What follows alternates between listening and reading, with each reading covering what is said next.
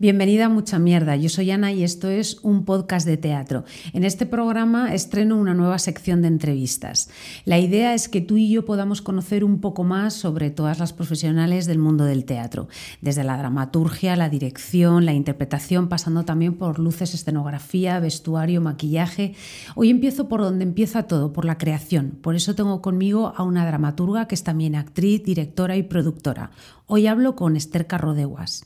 Empieza mucha mierda.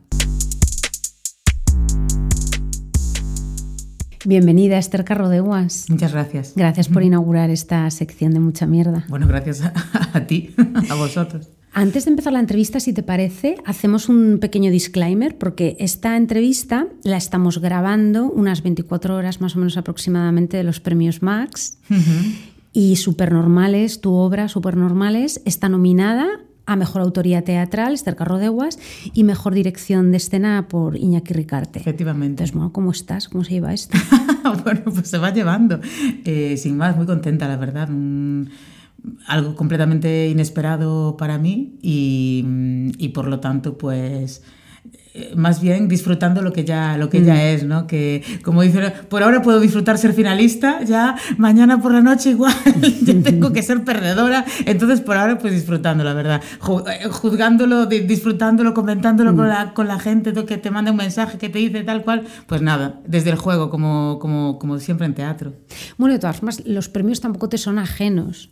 O sea, tengo aquí, ten, es verdad, o sea, en, estamos hablando ya de, de premios gallegos eh, por eso no los conocemos aquí tanto, pero tampoco te es tan ajeno, ¿no? O sea, eh, y de hecho eh, vi que, que, con tu plataforma, con Butaca Cero, la plataforma que, que, montaste junto con Xavier Castiñeira, Papagena, por ejemplo, estaban los María Casas, tengo muchas ganas de ver Papagena, por cierto, maquillaje, ¿verdad? Se llevó sí, en los María sí. Casares.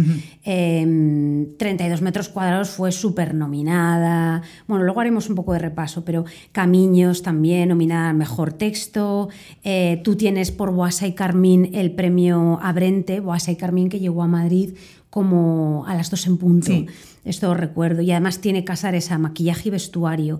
Y después de las solas tiene también vestuario. O sea que bueno, ya tiene, sí, todo el mundo sí. de los premios ya no es, no es nada nuevo para ti.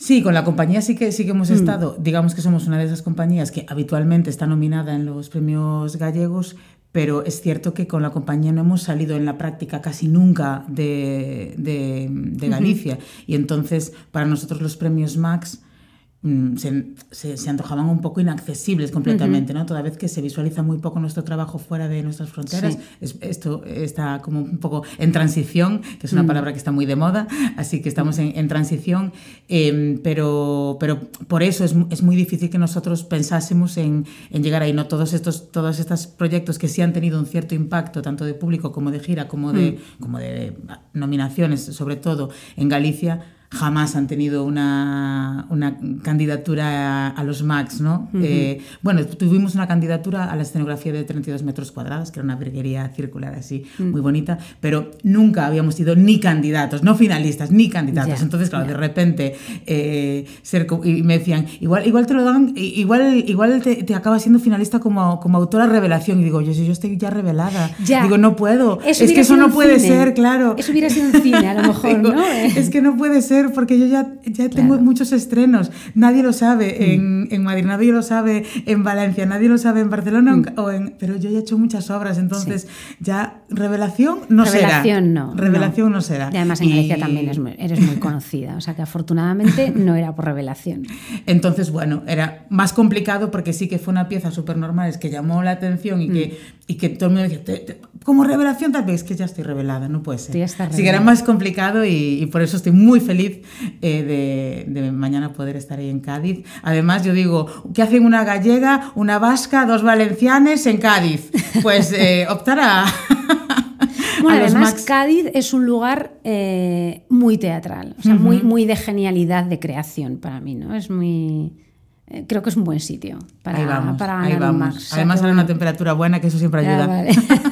bueno, ¿esperas de todas formas algo de los premios? O sea, porque los premios hay veces que, hay gente que piensa, Alberto Velasco lo, estaba pensando antes, que mmm, decía, jo, pues mm, yo he estado allí y, luego no, no, he notado más curro, ¿no? Entonces no sé qué, qué puedes esperar de, del premio o con el premio ya está. Eh, bueno, mm, no creo que los premios mm. eh, consigan que, tú directamente tengas más o menos curro. Creo que esto no, funciona exactamente mm. así, ¿no? Hay otras, hay otras circunstancias que, lo hacen, pero efectivamente sí es una carta de visibilidad, ¿no? Eh, creo que hasta ahí sí que, sí que puede aportar algo. Después, yo no creo que nadie vaya a llamarme para, escribir justo porque yo tenga o no tenga el Max, o sea, o no sea finalista a los Max. Creo que es un trabajo más, más lento y, que también tiene que ver con otras muchas cosas, ¿no? Eh, todo el mundo me decía, ahora que estás aquí con Supernormal, te habrán llamado de, mil sitios. No, no me han llamado de mil sitios, no me han llamado de mil sitios, me han llamado concretamente creo de un sitio. Entonces eh, es un trabajo más lento. Creo mm. que también para mí está bien, ¿no? Porque como yo vengo, tengo mi compañía, tengo mi trabajo, tengo mi, entorno donde ya estoy quizás también un poco a salvo y, donde yo ya tengo bastante curro, eh, tampoco yo necesito que de repente me llamen 200.000 personas para darme trabajo, ¿no? Quizás tampoco, también depende un poco de cómo tú juegues ciertas cartas, mm. que, las cosas que te van pasando, ¿no? Hay cosas que te van pasando que te pueden llevar a otras cosas.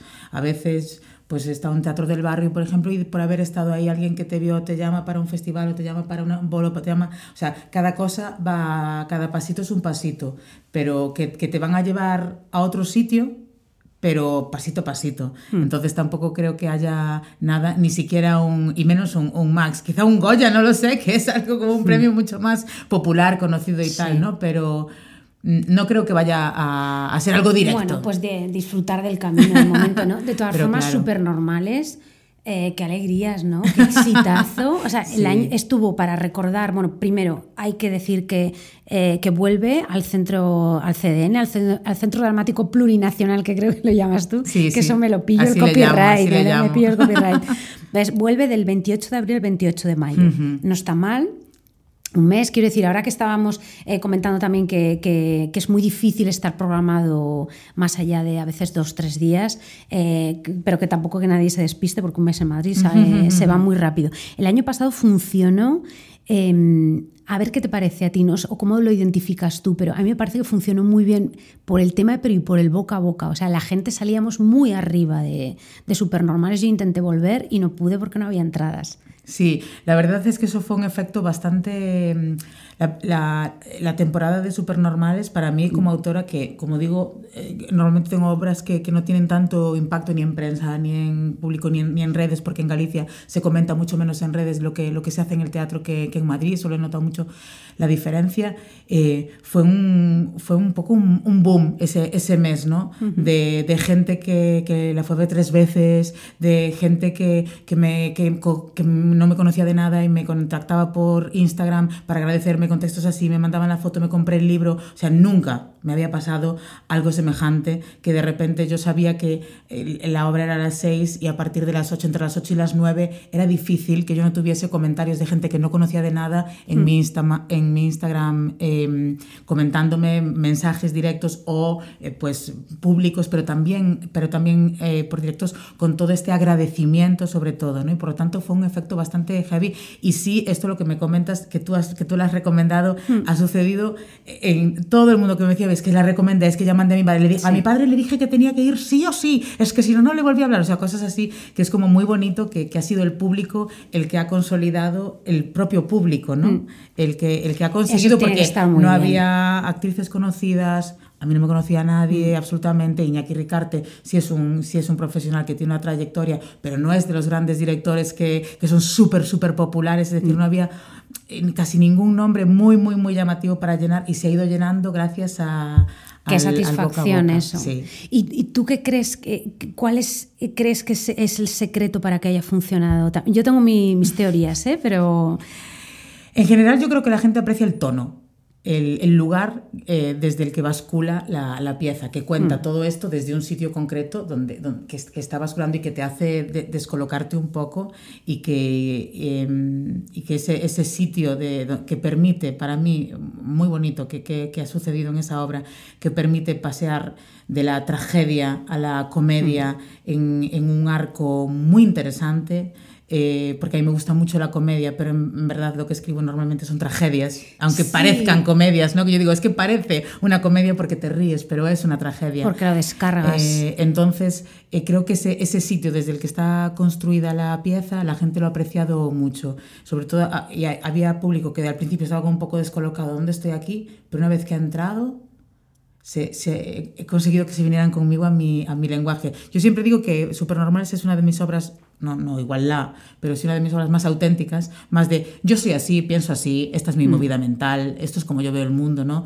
Y, y no me he cortado en, en, en, nada, porque quizás tampoco, nunca pensé que se montaría, que esto es una ventaja cuando eres autora, porque cuando tienes la, cuando escribes para tu compañía y dices, ostras, que después, uff, los programadores de aquí, a ver qué tal, uff, es que no, es que esto no sé, pero aquí decía, bueno, yo estoy aquí, esto ya lo tengo pagado, yo lo voy a escribir como me dé la gana y después si no se la monta nadie, pues qué se le va a hacer, ¿no? Entonces he estado muy libre. Después, cuando se, cuando, cuando se monta, eh, todo eso ya lo tienes ganado, ya está escrita, ¿no? Entonces, es como que yo decía, bueno, eh, creo que la gente me acepta como soy, ¿no? Que es bonito también decir, ostras, la gente acepta cómo piensas, la gente entiende mm. cómo piensas y eso sirve, ¿no? Y, y, eso les hace pensar, les hace reflexionar. Yo estoy muy feliz porque cuando salíamos de, de Supernormales, los días que, que, he estado, no he estado todos, pero los días que he estado, en el bar de enfrente se estaba hablando del tema que eso me parece como la victoria, ¿no? Sí. Que, que sales eso, y, y, no dices, oye, ¿qué? Mañana quedamos para un café, mañana tal, o tengo que tal. No, la gente está hablando, pues viste esto, porque esta escena, porque mira tú, porque tal, porque cual, porque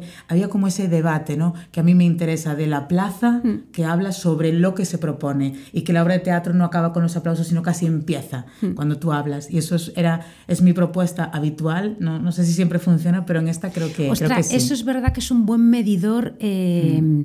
cuando ves una obra de teatro yo siempre trato de quedarme un rato en los alrededores. Y efectivamente se nota, se nota bastante cuando algo reverbera. Hmm, hmm, de todas hmm, formas, eh, estamos yendo muy ahí. Yo no sé si hacer un pequeño recordatorio de qué va, por si alguien no se ha animado todavía, eh, porque además es que, claro, lo, las cosas que han pasado después también han arropado mucho. Yo creo que, eh, o sea, súper normal. Esa es la historia, bueno, es, es, eh, se centra en, en el deseo sexual de las personas con diversidad funcional.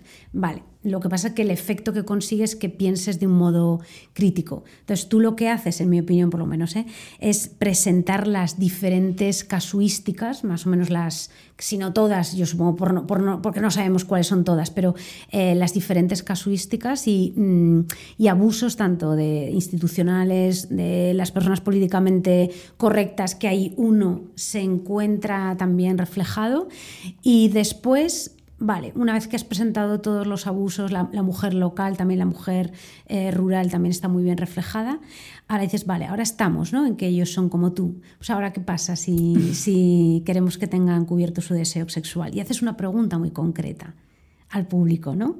¿Qué hacemos? ¿Cómo damos una solución? ¿Asistente sexual? O prostitución, ¿qué hacemos? ¿no? O sea, interpelas mucho y previamente a mí por lo menos lo que me pasó es, ostra, es que eso que acaban de decir, es que creo que yo lo he dicho en alguna ocasión. Ahí es donde te vuela la cabeza, creo. Ahí es donde te vienes muy arriba porque dices, ostra, yo he, yo he pasado por ahí, yo probablemente he sido ese políticamente correcto, el zasca y una vez que te has relajado, porque no pasa nada, estás ahí, luego además si encima rompen la, la cuarta pared y te preguntan, Creo que eso también fue un, bastante subido aparte, el equipo está extraordinario, o sea, mm, mm actorazos, mm. actores también con diversidad funcional y sin diversidad funcional. Y de forma que llegas a, si no los conocieras, no sabrías mm, exactamente, mm, eso es muy bueno también. Sí, creo que esa, ese, ese punto es el, la, la magia que ha conseguido Iñaki Ricarte, es eh, hacer un, conseguir un elenco que, que, ha conseguido hacer suyo el texto de una manera brutal y que, y que efectivamente pasados 40 50 minutos, la obra es larguísima, dura una hora 40, una hora 50, la, porque es larga de verdad, no lo parece, igual no, no se tiene la sensación al salir, pero es muy larga eh, llegas a, a, a, no pensar eso, ¿no? Mm. A, dejar de pensar si, que, si, si, eh, si el intérprete que, que, entra tiene parálisis, o sea, es que es muy heavy porque mm. hay discapacidades incluso físicas muy altas y tú consigues olvidarte de eso. Creo que eso es un, logro de Iñaki Ricarte eh, grandísimo. Y sí, la apelación al público creo que funciona, funciona muy bien porque justamente creo que la obra, eh, lo que decía antes del punto desde el, que está construida, eh, un poco la protagonista soy yo, que soy la autora, ¿no? Hmm. Eh, pues por eso la gente también me apeló mucho cuando, cuando sale, ¿no? Porque yo hablo, porque hablo continuamente de mí, de la, porque la autora esto, porque la autora lo otro, porque la autora lo otro, que eh, que em, me, me, coloco en el mismo sitio que el público posiblemente eh, políticamente que intentamos ser políticamente correctos ¿no? Mm. entonces cuando apelo a la autora apelo a ti también que, que seguramente mm. lo estás viendo desde ahí entonces todos los ataques a mí misma son ataques al propio público que está entonces hay ahí una, un, un juego eh, que es donde, donde se coloca ¿no? y cuando te preguntan cosas hay esta, esta pregunta que, que, que, se hace al público ¿no? y que el público vota en directo mm. si en un caso determinado escogeríamos, preferiríamos, solo se dan dos opciones también, ahí está la dramaturgia, es una trampa, ¿no? Eh, si escogeríamos que se fuese con la prostituta, que es la que a él, digamos, le pone cachonda o le gusta, o con un asistente sexual que, que, al personaje en ese momento no, no le interesa.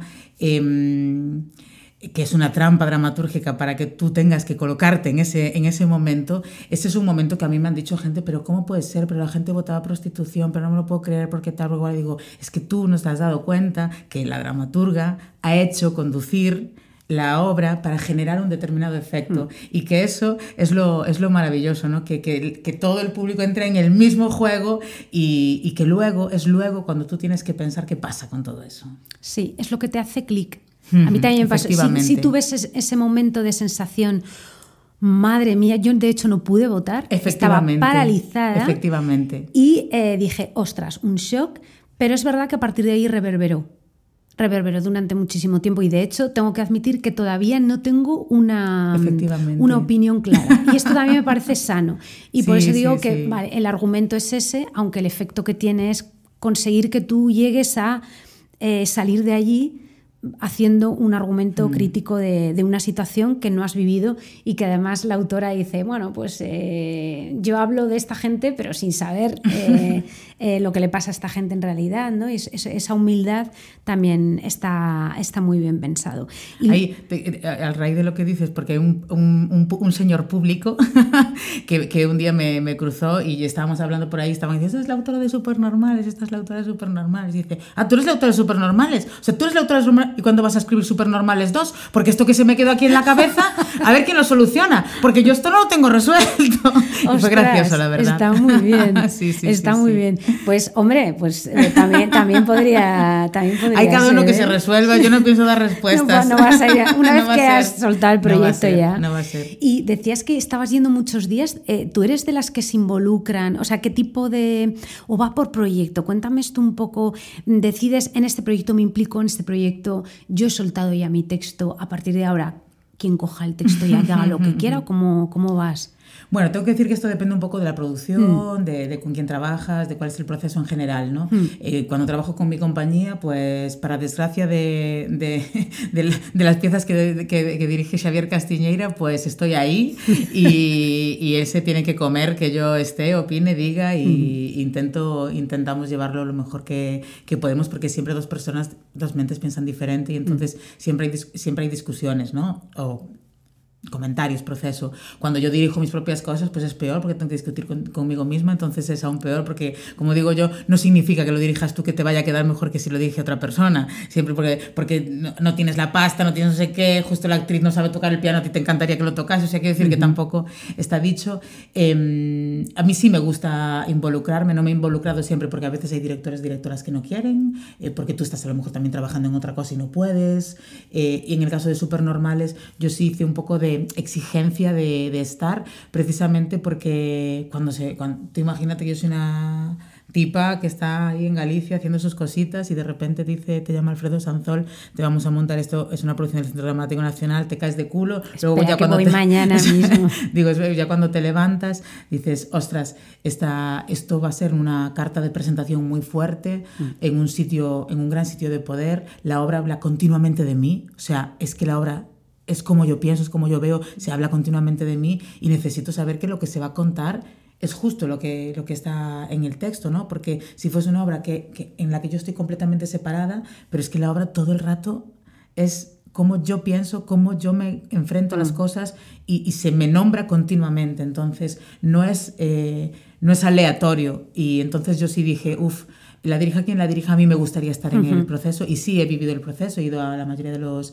ensayos, aunque por supuesto eh, Iñaki, pues eh, como es lógico, hizo lo que le dio la gana, tomó sus decisiones, muchas en contra de la, la, autora, otras a favor. Yo he intentado ayudarle también siempre en, en todo, él eh, por ahí también lo, lo, lo, ha dicho, ¿no? porque muchas veces cuando hay que hacer adaptaciones por, por elenco, por no sé qué, porque pues, a lo mejor entera la obra duraría dos horas y media, o sea, hemos recortado, hemos hecho un proceso en conjunto en el que por supuesto, él ha tomado sus, sus, decisiones, pero a mí sí me gusta, sí me gusta estar. Uh -huh.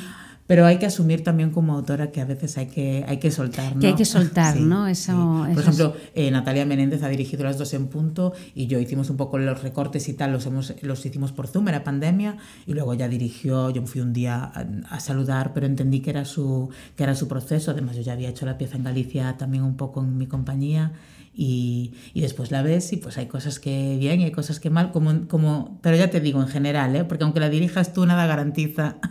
Claro, es verdad que cuando tú sueltas es como más un escritor ¿no? De los escritores sí que estamos más acostumbrados a que suelten, uh -huh. pero el dramaturgo es como, ostras, lo va, a, va, a, dejar ahí a, a, su pequeño. Sí, sí, sí. Porque también un, un, una obra de teatro nunca está acabada hasta que está mm. hecha, ¿no? Entonces es como que le den, es como si tú haces una escultura y luego te la pinta alguien que no eres tú y dices, madre mía, vaya capa le han puesto a la Virgen, madre de Dios, que son esos colores, ¿no? Que, que a lo mejor mm. tú dices, pero si era una cosa que era, era totalmente para ser como en tonos pastel y lo han puesto en fluorescente, pero ¿cómo puede ser, no? Entonces, claro, es algo como que no está acabado hasta que está hecho mm. cuerpo, pero si tú no lo pasas al cuerpo, pues te falta como uh -huh. eso. Y luego que los autores en general, porque somos autores, nos gusta hablar, nos gusta dar discurso, nos gusta, o sea, tenemos ego, etcétera, ¿no?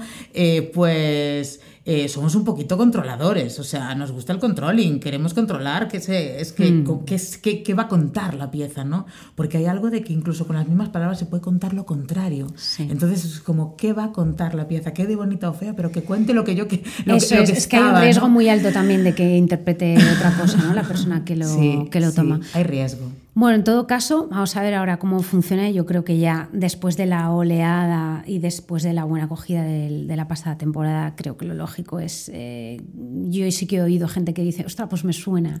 Entonces, bueno, esperemos. Y además, una cosa, nada por curiosidad, eh, es verdad que luego yo había leído que eh, a Cristina Morales, lectura fácil, que me resonó un poco, em, eh, porque claro, es, es el, el, mismo tema.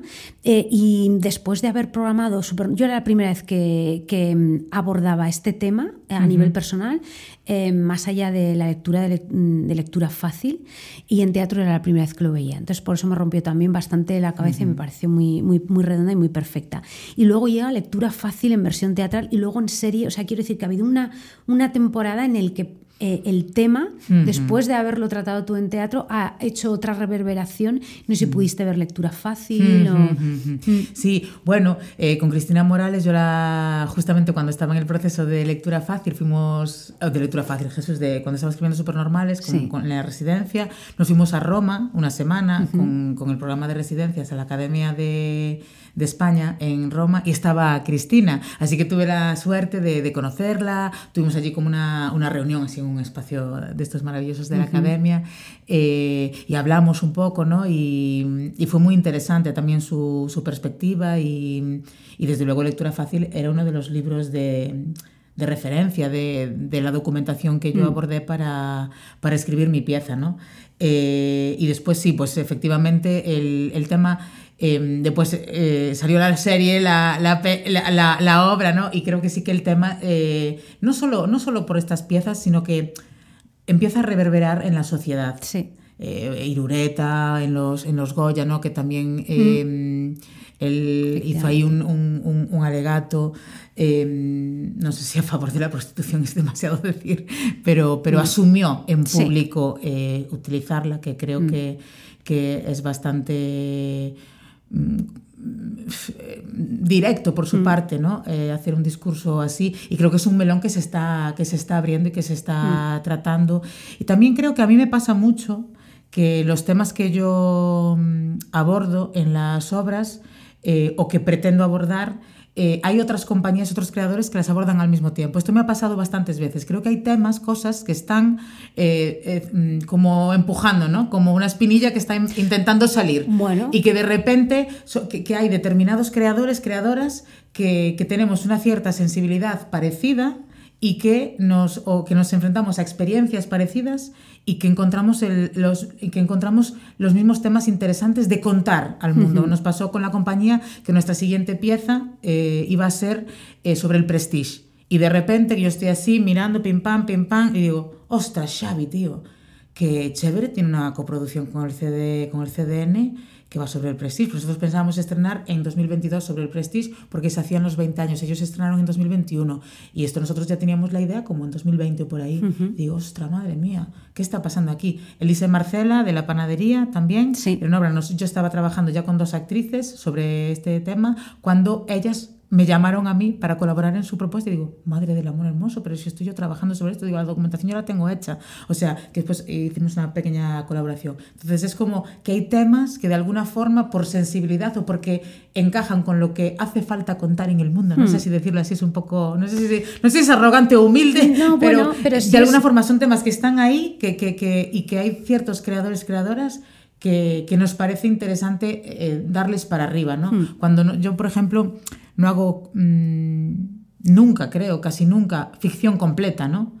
Eh, de me invento una historia, unos personajes cuentan algo, tal. Esto yo no lo he hecho en mi vida, no tengo este tipo de imaginación. Siempre parto de una documentación, de una investigación sobre algo, ¿no? Pues investigo las Marías, cuento, después luego ficción, pero siempre parto de algo. Entonces, ¿de qué partir o qué rescatar de lo que hay en el mundo, cogerlo y sacarlo a la palestra?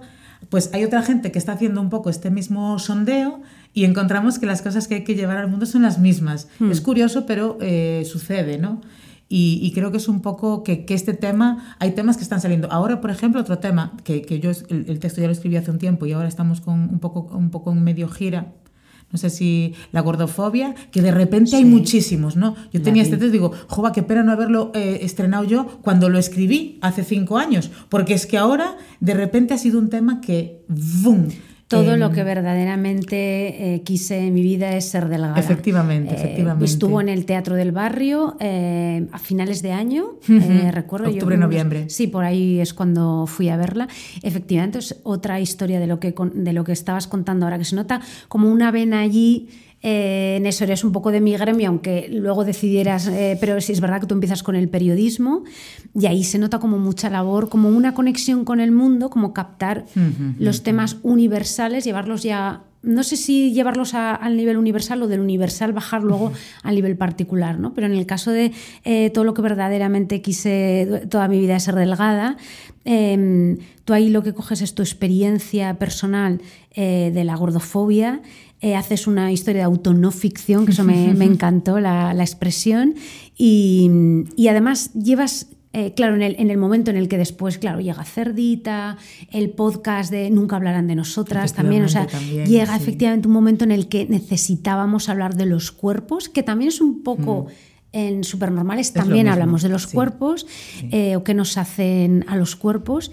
Y hay una cosa de, lo que verdaderamente es que me encanta, que es que dices, y ni siquiera estoy tan gorda. Efectivamente. Ahí es donde zasca. Efectivamente, efectivamente. Porque creo que la, mm, hay gente que es... Eh, la mayoría de la gente que lee el texto, que ve la obra, eh, siente una identificación muy alta con el, con el texto, ¿no? Incluso gente que lleva una talla 38. Hmm. Entonces esto es muy grave, que, que, nuestra sociedad esté generando una presión sobre el cuerpo tan alta que yo tengo colegas que están súper delgadas, que son, por ejemplo, imagínate actrices, dicen, es que tengo que bajar por lo menos 5 kilos, porque yo creo que en tele eh, no me contratarán si no bajo 5 hmm. kilos. Digo, pero ¿de dónde los vas a sacar 5 kilos?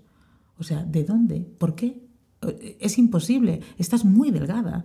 O sea, mm. a mis ojos no, no a mis ojos, o sea, objetivamente estás muy delgada. Porque tú puedes decir que yo puedo estar más o menos gorda, pero bueno, yo me voy a alzar y las cosas no me sirven. Quiero decir, hay un sistema que me dice que estoy gorda. Mm. Ahora mismo, para los premios Max, eh, he salido un día a comprar y ya llorando, tal, digo, me cago en la hostia, no me sirve nada, me cago en la puta, soy súper gorda. Me dice Xavi, no estás gorda, joder. Digo, pues, pues tío, es que todas las tiendas me lo insultan. O sea, yo no tengo la culpa de sentírmelo, es que me lo están diciendo porque no puedo entrar ni en esta, ni en esta, ni en esta, ni en esta, ni en esta. Y en esta tienda me dicen, estas cuatro prendas las tenemos en XL y el resto no. Y digo, y yo, a mí me entra una XL, pero es que hay gente que tampoco, que ni siquiera, ni siquiera hay. Entonces, no es que yo me sienta gorda, es que me lo llevan llamando toda la tarde y hoy permíteme que me sienta un poquito gorda, porque es que me lo llevan llamando toda la tarde. El sistema te está diciendo que si no entras por ese aro te tienes que adaptar, con lo cual tienes que cambiar tu cuerpo. No, es que yo lo piense, es que me lo están gritando. Mm. Entonces, hay como algo de, hoy me lo voy a sentir, mañana ya me levanto con la autoestima alta y digo, me cago en la leche y me voy a a los Max como me dé a mí la gana y ya está, ¿no? Pero creo que sí hay un sistema que nos está mm. oprimiendo muchísimo. Eh, y, ese era un tema que, que, sin duda iba a, aparecer. Pasa con, con, la, la, gordofobia, es un tema que yo creo que es un, que es un temazo, mm. porque, porque, nos, porque nos ocupa a todas, a todas las personas, independientemente, y dicen, es que es un tema de, de las mujeres por desgracia no, tengo que decir que, que, no, los hombres gordos y los queer gordos y los no binarios gordos tienen el mismo problema. Nos ocupa a, la, a, la, sociedad al punto de que cuando tú pretendes contratar, por ejemplo, una actriz que esté gorda, no te salen los nombres en la cabeza, no existen. O sea, tú empiezas a pensar piensas en cualquier premio, en los Goya, cual, eh, eh, actrices que hayan sacado, no hay. En el, o sea, hay poquísimas, poquísimas. Casi todas las actrices que son los referentes que tenemos visuales, no hay una sola em, periodista de la tele que esté fofi, mm. no hay nadie, las, hasta las que dan el tiempo, están súper delgadas, o sea, es, es una exageración, No, no lo vemos, no lo vemos, o sea, están gordas las que están en su casa, porque como ya están en su casa y ya parieron, ya podemos estar eh, gordas porque estamos en nuestra casa, es muy heavy. Mm. Es muy heavy. Es verdad que eso sí que hay un poco, o, la sensación que me da que el, teatro mm, no lo sé si es menos cruel, me parece, o lo tengo yo muy idealizado, es menos cruel que, el audiovisual, quizá en ese sentido, un poco más integrador sin que haya hecho los deberes, es que no hemos hecho los deberes nadie, no, creo que no, creo que, creo que no hemos hecho los mm. deberes, creo que no hemos hecho los mm. deberes, creo que es muy difícil, pero mm, en general, ¿eh? Eh, políticas, todo, políticas, políticos, no, no, no, creo que no en general es muy difícil. Hay algunas personas, son completas excepciones, ¿no? Y, incluso también con la fealdad, lo, mm. puedo decir, ¿no? Hay, hay, unos ciertos cánones en general. El otro día fue muy gracioso, eh, eh, ¿qué actriz fue? Dios mío. Eh, ay, bueno, no me va a salir, famosísima, la de Silencio de Mayorga.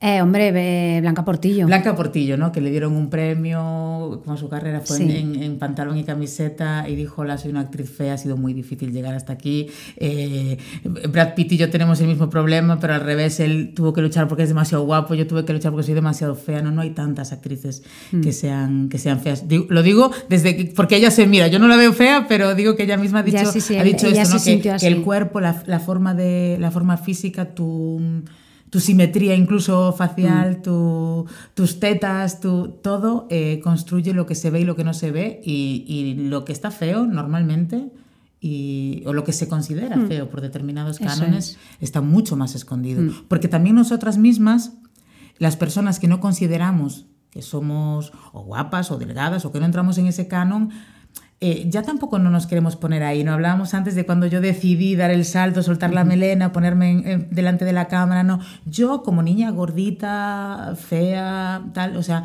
mejor detrás siempre estás, ¿no? Porque en las fotos te ves mal, porque hay algo que te, que te va colocando siempre detrás.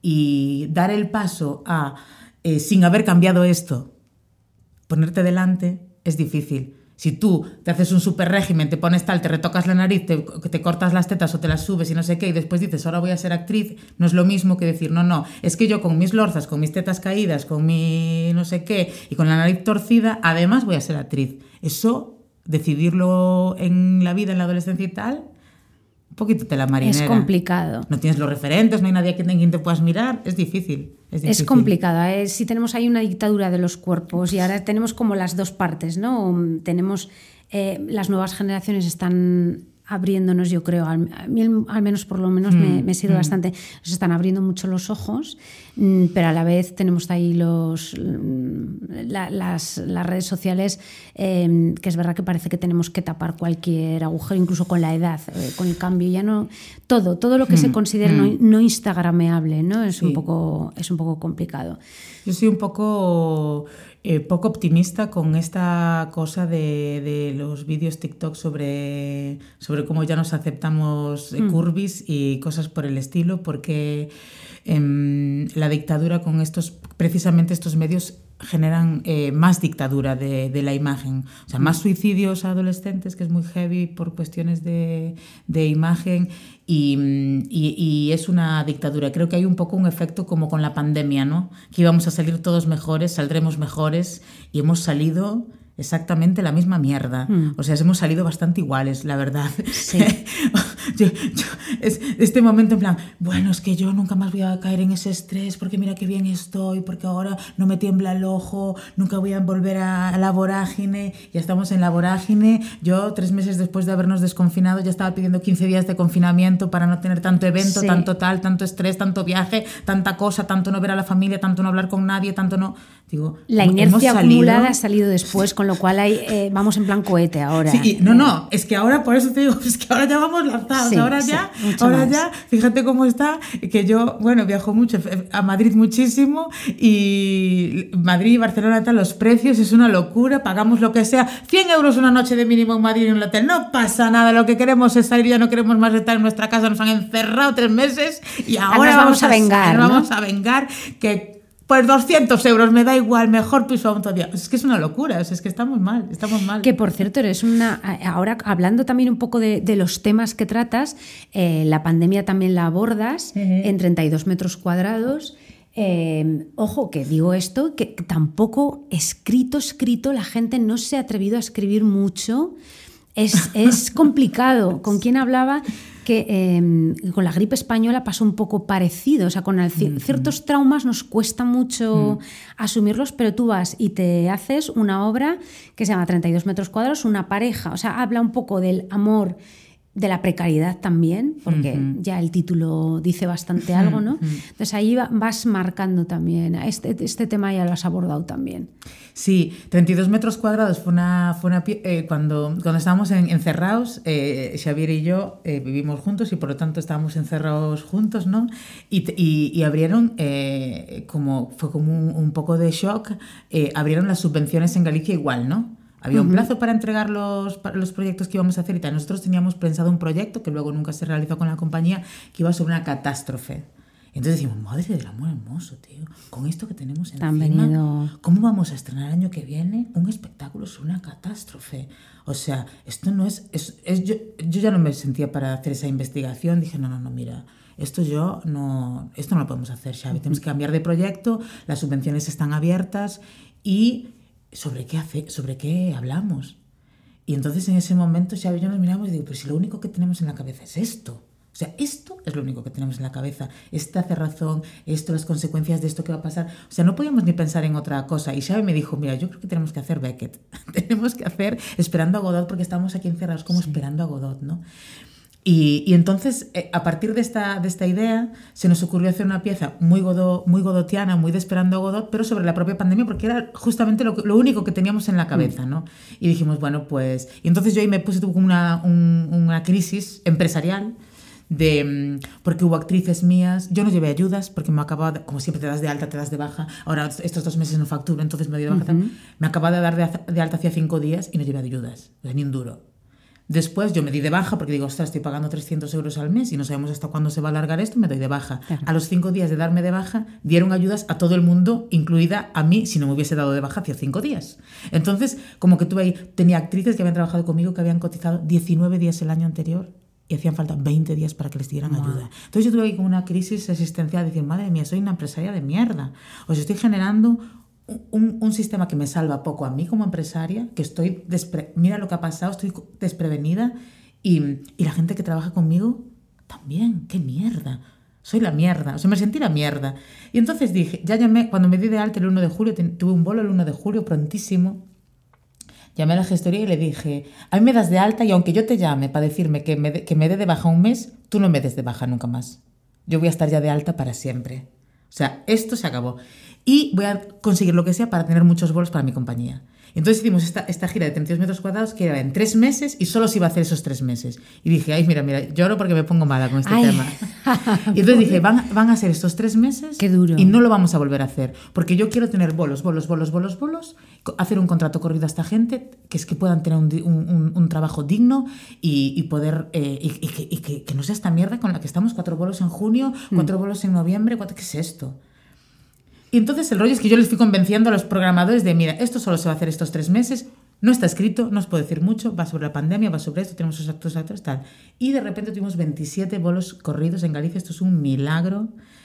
Y, pero yo dije, hubo un momento de, de, crisis de decir, madre mía, hablar sobre la pandemia, la gente ya está hasta los huevos de la pandemia. Ya, es un tema no sé complicado. Qué, pero ¿qué vamos a hacer con esto? Y dije, ojalá no me den la subvención. Si no me dan la subvención, nosotros no pasa nada, no nos dan la subvención, no hacemos esta piedra, yo no la escribo, estaba sin escribir, ya está pero nos la dieron. Y entonces nos tuvimos que asumir que sí, que había que hacerla, que no nos quedaba más remedio, que, era, que habíamos decidido ese tema en una circunstancia absurda y que ahora lo teníamos que hacer. Y la verdad funcionó muy bien, fue bastante increíble porque era muy catártico. La estrenamos un año después, del 14 de, creo que uh -huh. fue el 14 de marzo, y se había abierto las compuertas el 20 de junio, la gira fue hasta el 20 de junio, justamente. Hicimos esta gira como cuando nosotros habíamos estado cerrados el año siguiente. Uh -huh. Y fue bastante catártico con la gente. Había gente que incluso se llevaba el libro, que conseguí que se publicara también para el mismo día. En plan, es que yo creo que dentro de 10 años esto yo se lo voy a querer enseñar a mis hijos que no vivieron esto, o mi hijo que nació en pandemia, porque de verdad hay poca... Um, Hubo algunas cosas, ¿no? Series y tal y cual, pero... Sí, pero ha habido muy poquita documentación sobre esto, no poco, hemos hablado. Poco, eh, hemos hablado poco a posteriori. Sí. Y entonces eso sí que fue una experiencia bastante catártica con el público porque era algo que estaba muy cercano. Además, era muy guay porque la obra no necesitabas contar mucho, los referentes estaban todos, ¿no? Simón, decían, hacíamos Simón dice, Simón Juan, como el Simón dice, yo qué sé, todo, eh, pues eh, Sánchez, ya sabes quién es, ¿no? Como que de alguna forma la obra contaba poco, pero estaba todo, todo, lo, todo el público tenía los mismos referentes. Claro. Era increíble eso, que, que podías jugar con la dramaturgia de, de, esa manera. Y sí, sí, la verdad que fue un rollo bastante valiente. Ahí decir, madre mía, ¿dónde nos metimos? Sí, y, y, y, lo que estás contando eh, ahora de lo que te ocurrió con eh, el, el, el, agobio ¿no? y de la, de la mm. precarización, es, ese es otro gran tema. Mm. Mm, tú, tú ahora, afortunadamente, creo que puedes vivir de esto, ¿puedes vivir de esto? Sí, yo vivo de esto más o menos bien desde hace años porque he decidido no trabajar en nada que no sea esto incluyendo en esto, claro, algunas mm. formaciones, algunas sí, trabajar otras rodea. compañías, mi compañía, lo que rodea, ¿no? Y, y, sí que he hecho un trabajo de, de intentar evitar la, la, que la base sea la formación. Yo hago algunas formaciones, pero uh -huh. muy poco, porque la formación es algo de lo que pronto puedes como generar una cierta economía, pero que a mí me parecía que que yo necesitaba centrarme en la creación uh -huh. y que eso fuera el núcleo, que puedo hacer formación de vez en cuando, pero que no fuera el núcleo de mi economía la formación. Eso fue una decisión bastante radical porque económicamente no es, no es lo mejor. Si tú das clases a niños o tal, sí. tienes grupos aficionados, tal, ¿no? Como que esto te da Además, una continuidad que, que, que, yo no tengo, que yo hay meses que no facturo apenas nada claro, y otros bien. Además que es curioso porque yo he escuchado que, que claro, tú decides eh, porque tú has venido súper customizada, Teatro Airiños, que es en la compañía que mm, te iba a decir, ahora cumple, tenía por aquí apuntado 90, 90 años, años ¿sí? sí. Eh, es una institución, tú la dirigiste, eh, después montas Butaca Cero con tu socio y pareja, y claro, tú he oído que, mm, que tú lo montas para decir para colocarte un poco en el lugar del mundo. Es decir, yo quiero hacer, trabajar de esta manera, entonces para uh -huh. trabajar de mi manera tengo que crear un proyecto a mi manera, si no va a ser posible. Sí. Entonces, claro, puedes crear los proyectos a tu manera, pero la, la precariedad eh, sigue estando ahí. Entonces, ¿cómo, cómo lidias con esto? ¿Y cómo, cómo es, por ejemplo, difícil eh, eh, tener bolos? ¿Cómo es de difícil sostenerse? es muy difícil es muy difícil.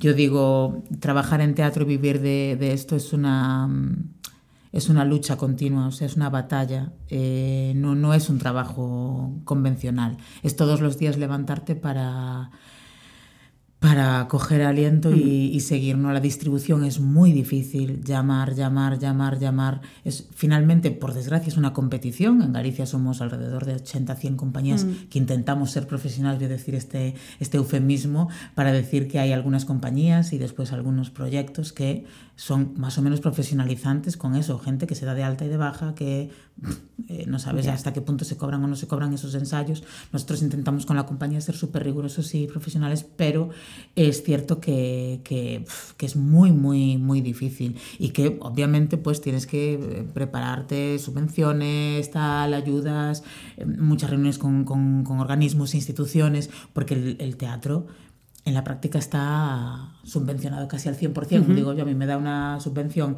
el Agadic y luego el Agadic, el, el Agadic sería como el Ministerio de, de Cultura de Galicia, ¿no? El, la Agencia Galega das Industrias Culturais.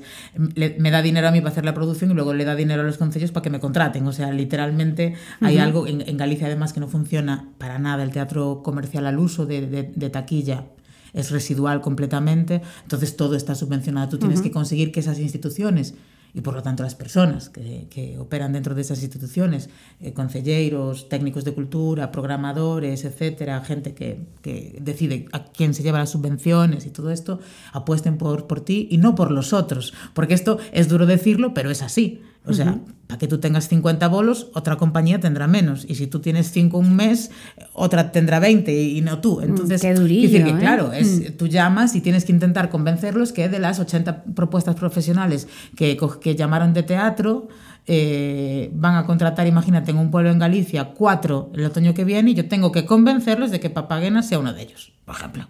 Digo, ostras eh, y llamas y intentas, o sea, es un trabajo de comercial puro y duro que obviamente nos cuesta asumir, mm. pero que, y que yo intento hacer con la mejor de mis disposiciones eh, y, sin, y sin entrar en este rollo muy, muy agresivo comercial con el que no me identifico, que podría identificarme, pero no me identifico, y, y entonces pues eh, vas calibrando con todo esto, intentas, eh, y luego evidentemente tienes que hacer proyectos que sean medio subvencionables, medio programables, cosas mm. raras, eh, pues ya me dirás tú cómo, cómo sobrevives, no te lo puedes permitir hasta un cierto punto. Entonces tienes que cabalgar un poco con, con todas estas tensiones y, y, y, asumir hasta cierto punto, si quieres vivir realmente de tener una empresa, que eres empresaria, que es creo el, el trauma más, más grande que, por el que pasamos la gente mm. que abrimos compañía. Claro, pero a cambio es lo que, que es muy duro, o sea, yo mm, me veo súper delicado, me veo súper complicado en esa posición, o sea, que te la lavo un montón, pero claro, es el precio que, que tú decides pagar, me da la sensación, mm. a decir, vale, pero yo marco las normas de mi gente, cómo va a estar mi gente protegida, yo quiero estar en este, en este lugar, sí, ¿no? En sí. que la agresividad no venga mm. eh, y estar mm. fuera de eso, si no, no tiene mucho sentido. Claro, sí, efectivamente, cuando tú, cuando tú generas un proyecto y hasta cierto punto, porque obviamente eh, no mm, que, que nosotros ensayemos dos meses y no ocho, no es una cuestión de que a mí no me encantaría. Hacéis lo que podéis, ¿no? Dentro de esto tampoco, claro, claro hacéis lo que podéis. Digo, dentro de lo que se puede, dentro de lo que se puede, intentamos hacer un trabajo como a nosotros nos gusta, mm. pues un trabajo eh, determinado, pero con nuestra manera de ser, ¿no? Que creo que lo único que, que, que caracteriza como es tu empresa es que es como tú, sí. para lo bueno y para lo malo, como la dramaturgia, lo que la caracteriza es que es como tú y tú diriges como tú eres. Eh, nosotros dirigimos de una forma, eh, tenemos unas relaciones de una forma y a nosotros nos gusta trabajar como relajado y en tal, y yo, yo soy más estresada, si eres más relajado, yo qué sé, pero intentamos hacerlo a nuestro gusto y eso solo lo puedes hacer contigo, porque cuando estás en otra compañía, o con otra hmm. productora, o incluso que yo trabajo también en cine, que es mucho más agresivo, más pasta, más industria tal, las cosas son muy diferentes. Entonces dices, cuando también trabajas para otros sitios también entiendes por qué, vuelves a entender por qué, ah, ya me acuerdo, por qué yo abrí mi compañía, ¿no? Para, para que no pasara esto, o esto, o esto, para explicar las cosas, o cuando tiene, pasa algo y dices, oye chicos, lo siento, vamos a enseñar una semana menos, se nos acaba el presupuesto, eh, pasa esto, esto, esto, uh -huh. esto, lo que sea, no hay decisiones difíciles, pero también hay cómo se, se comunica, ¿no? No que te manden un WhatsApp, en vez del 1 empezamos el 7, coño, me has quitado una semana de sueldo, ¿te das cuenta con este, con este WhatsApp? Entonces, incluso cuando hay decisiones difíciles, es diferente que te llegue un WhatsApp con el que sabes que acabas de palmar 700 euros, que alguien te llame y te dice, oye, no nos ha salido esta subvención, no podemos pagar estos siete días, vamos a tener que hacer esto, es complicado también para nosotros. Incluso las formas eh, ayudan a entender por qué tú tienes un proyecto en el que además decides de qué hablas, qué le cuentas al mundo eh, y, de, y, de, qué manera, que también quiero que se trasluce un poco en la obra, ¿no? Creo que eso es, eh, es eh, interesante, que creo que el proceso, muchas veces cuando tú sales del teatro dices, o sea, es que me parece como que el grupo estaba súper unido, que se lo pasaban de puta madre, tal, y dices, seguramente están súper unidos y se lo pasaron de puta madre. No es 100%, pero posiblemente. Se nota, eso también se nota. Yo creo que sí se nota. Sí. Yo creo que sí nota. Y a nosotros nos gusta generar eh, un poco esto. No siempre funciona porque siempre hay, jo, los humanos, humanas, humanes, eh, tenemos unos líos que, que, no veas, ¿no? A veces las montamos muy grandes, pero, pero por lo menos intentarlo. En Supernormales se nota muy claramente. ¿Y qué te va a decir? Eh, ahí, eh, antes de pasar a la siguiente, porque es que me tienes que contar, por favor, lo de Iribarne, es que me muero.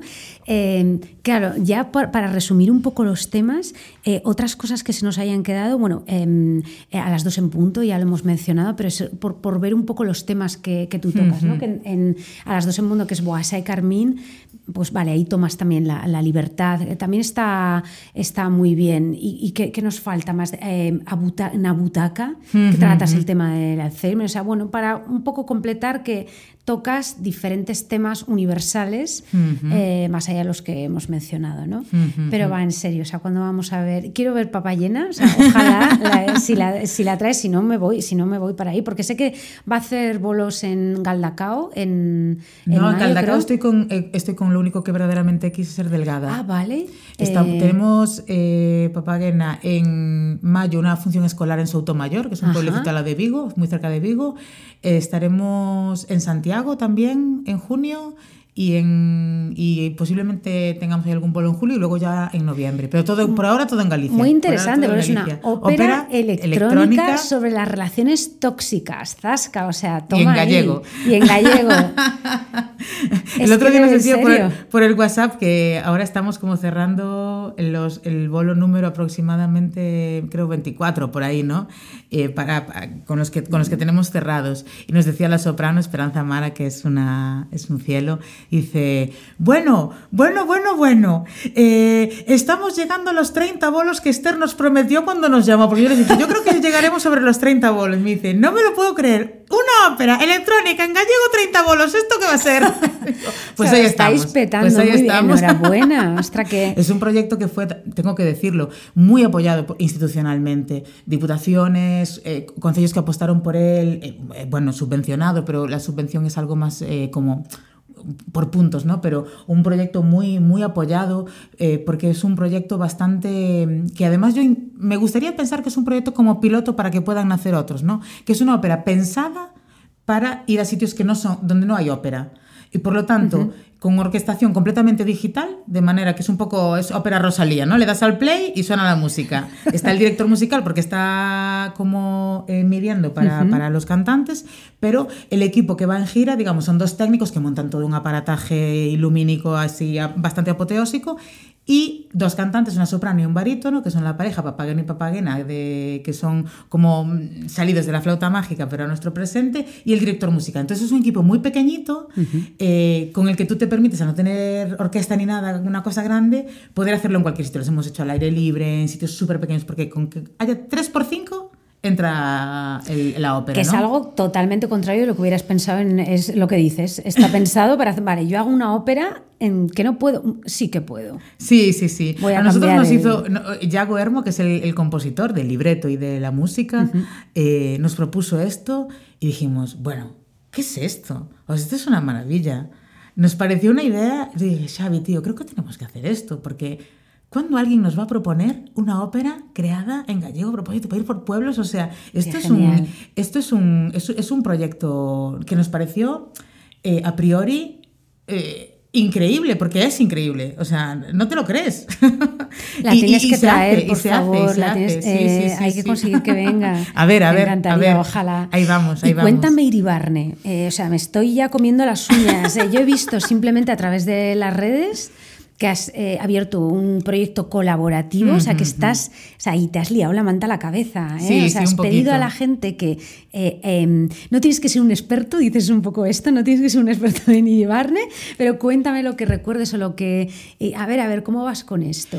Pues bueno, Iribarne es el proyecto más difícil que yo me he tirado a la, a la cabeza porque es una dramaturgia con una cantidad de documentación eh, increíble, ¿no? Eh, llega un momento en el que tienes que asumir, bueno, nunca lo leeré todo ni, ni nada por el estilo porque es imposible, o sea, solo leer todo lo que ha publicado él.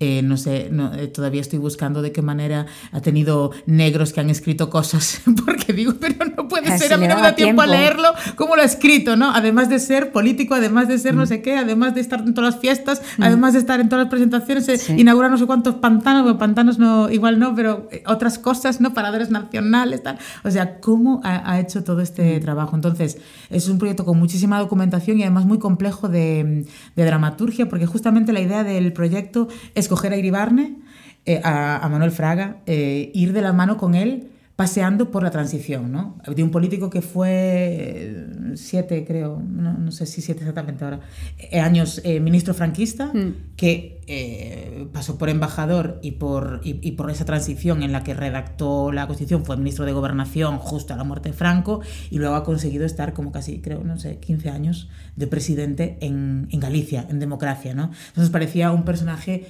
eh, im- im- Marcó eh, mar- muchísimo. un- un personaje maravilloso para transitar la transición, porque él ha vivido todo eso, ha escrito la constitución que ahora mismo está operando, eh, pero también ha sido ministro franquista, pero también superdemócrata y además autonomista, o sea, que ya es como el que, es, que se, ha, se ha- se ha- se ha dado vueltas a sí mismo como un caracol. Entonces nos pareció un personaje muy guay para, para abordar en, en verdad una investigación sobre nuestra transición, un poco cómo hemos llegado hasta aquí y, y qué somos en base a lo que nos hacen pensar que somos, que es un poquito el punto, ¿no? Que finalmente somos lo que creemos que somos. Eh, somos turismo porque el señor Fraga Barne ha insistido bastante en esta idea, él y otras personas, ha insistido en que España eh, es turismo y nos lo hemos creído. Es, somos. Es O sea, lo que somos. Te metes directamente, bueno, en realidad siempre te has metido, en, o sea, teatro político, o sea, Sí, quiero decir, es que al final es un poco lo mismo, pero claro, me está sonando un poco a Camiños también, porque tú ahí hablas, Sí, que es la que se me ha quedado antes eh, eh, fuera de la memoria, pero no es ninguna tontería, tú en Camiños haces una bonita investigación sobre qué es ser gallego y quién es, eh, esa competición de quién es más gallego, el que se, el que se queda, a ver quién, quién, es, quién es más de aquí, ¿no? Y supongo que es un poco... Sí, creo que Camiños puede ser la obra a la que más se parece de, de filosofía iribarne, que tiene que ver con la identidad, eh, con justamente qué somos y qué construye lo que somos y, y lo que creemos que somos, ¿no? Que insisto que hay esa o sea que se confunde lo que somos con lo que creemos Sí. que porque lo que creemos que somos es lo que somos. Sí, bueno, también pasa con los cuerpos. claro, Sí. efectivamente, Sí. ¿no?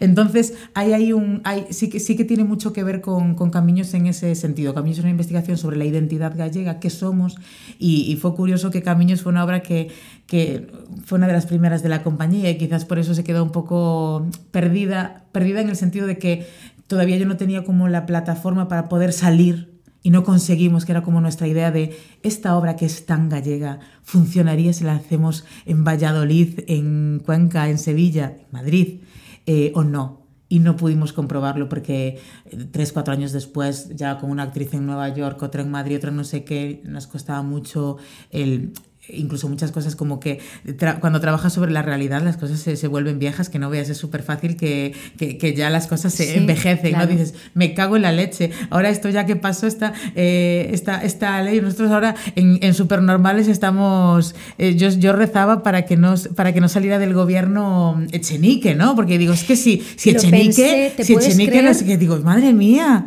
¿Has este año cuando vuelvo digo, menos mal que no, digo, menos mal que no sigue Echenique, porque no Sí. sé qué vamos a hacer cuando, cuando no esté Te en lo el juro gobierno. que lo claro, pensé, es que hay un guiño en la obra, hay un guiño. Si no, a nadie, si no la han visto, hay un guiño muy bueno. ¿Has tenido que hacer cambios de así como de paréntesis en, en la obra? Eh, en, en Mm. supernormales, eh, no demasiados, no demasiados. Pero, por ejemplo, me ha pasado una cosa con Feminísimas, que es Sí. una obra que, que yo estoy en, en gira con ella, con otra compañía, no con la mía. eh, y estoy de actriz y de dramaturga, que va sobre, mm, confronta tres feminismos, feminismo radical, feminismo laboral, laboral y un poco teoría queer, ¿no? Serían los mm. tres personajes bandera, digamos, que representan Que perdona, la escribiste ya hace unos años y ahora está... O sea, es que volvemos otra vez a lo mismo, tocas temas que luego que de repente nos damos cuenta que están ahí, pero ya los habías escrito. Pues, pues estábamos en medio de la gira cuando de repente les mando un mensaje, porque pues el personaje queer dice, porque necesitamos una ley, qué tal, qué cual, que no sé qué, y digo, chicas, ¿qué hacemos con esto? Ya está la ley, ¿qué hacemos con la dramaturgia? ¿Cómo nos lo planteamos? Se te ha comido la realidad. O sea, me come la realidad, llevamos dos años de gira y me ha comido la realidad. Qué bueno. me ha pasado también con otra pieza que está sin estrenar, Malcriada, que, que, es una investigación que yo hice un trabajo con, con personas que son empleadas de hogar y, y, entonces uno de los puntos, como, como Echenique, que es un punto como de inflexión, ¿no? Ahí, eh, uno de los puntos era eh, no tenemos derecho a paro y aún no está sin estrenar y ya tienen derecho a paro. Estoy feliz, por la obra no, pero por ellas feliz, porque era como una reivindicación histórica, digo yo, pero bueno, me come la realidad. Claro, claro, porque vas identificando y, te van solucionando un problema. Bueno, pero está bien, está, bien, está, bien, está, bien. ¿no? está, bien. Creo que es, es, muy guay cuando, cuando la realidad empieza a solucionar estos problemas, que es guay, ¿no? Cuando, que, es otra, que es transformador, porque hay leyes, eh, lo veníamos hablando esto, estos días, ¿no? Que hay leyes que cambian realmente la, la sociedad, que los gays se puedan casar o no casar, es algo que para mí transformó completamente eh, España, mm. lo que ves de España, porque antes no se veían gente besándose en las esquinas y ahora sí se ven. O sea, lo que es, lo que pasa, lo que pasa en los pueblos, que la gente vaya de la mano, es que se ha transformado mm. la realidad, porque hay leyes que cambian eh, completamente eh, la, la, realidad, son, son muy transformadoras. Y creo que, estas, eh, que, todas estas cosas hayan cambiado, porque tú cuando lo escribes es como una denuncia, ¿no? Entonces dices, bueno, está bien porque que la realidad me vaya pillando es, o sea, que vas Adaptando, vas adaptando ahí, qué remedio, qué remedio. y, ahora, digo, ¡qué bien que ya tenemos una ley!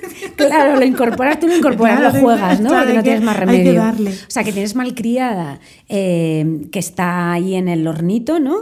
Pues a ver, es, eh, quizás pueda ser nuestra siguiente producción, ya veremos. Vale, ¿y Iribarne sabemos para cuándo? Pues Iribarne, mira, eh, puedo adelantar poco, creo que pronto ya se, pronto ya se sabrá, se va a estrenar en, en otoño, así que eh, prontito ya comentaremos desde, desde nuestras redes eh, todos, los, todos los detalles, pero ya está muy en el horno. Empezamos a ensayar pronto en julio. Con muchas ganas. Oye, con todo esto, con todo, con, todo, con todo lo que me cuentas, eh, vamos a ver, escribir es, un, es una labor súper introspectiva.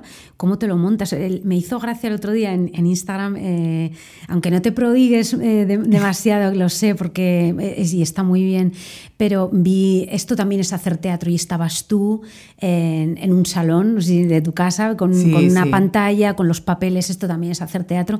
¿Cómo te lo montas entonces para escribir, eh, escribir, documentar? Hmm. llevar la compañía, en fin. Sí, bueno, eh, ahora este, este, año hemos contratado ya una persona para, para, la gestión administrativa, eh, Juancho Gianzo, que, que yo ya no, ya no daba para, para más, pero bueno, pues eh, te organizas como, como, vas pudiendo. Mucha lectura en tren, mucha lectura en tal. Y, y sí, escribir es bastante solitario, aunque bueno, este proceso es un poco más compartido. Hemos hecho improvisaciones para ir y Barne, hemos compartido con el público, em, eh, sí que hay gente que nos va contando sus anécdotas. Luego, eh, sobre, sobre Fraga, pasa que, que, la gente te cruza por la calle, la gente que te conoce, que sabe que estás haciendo el proyecto, y dice, oh, pues mira, pues a mí me pasó, qué tal, qué cual no. Que son cosas que, aunque evidentemente no todo entra en la dramaturgia es imposible, porque todo o sea, sería una obra de siete, siete horas, no, de siete días.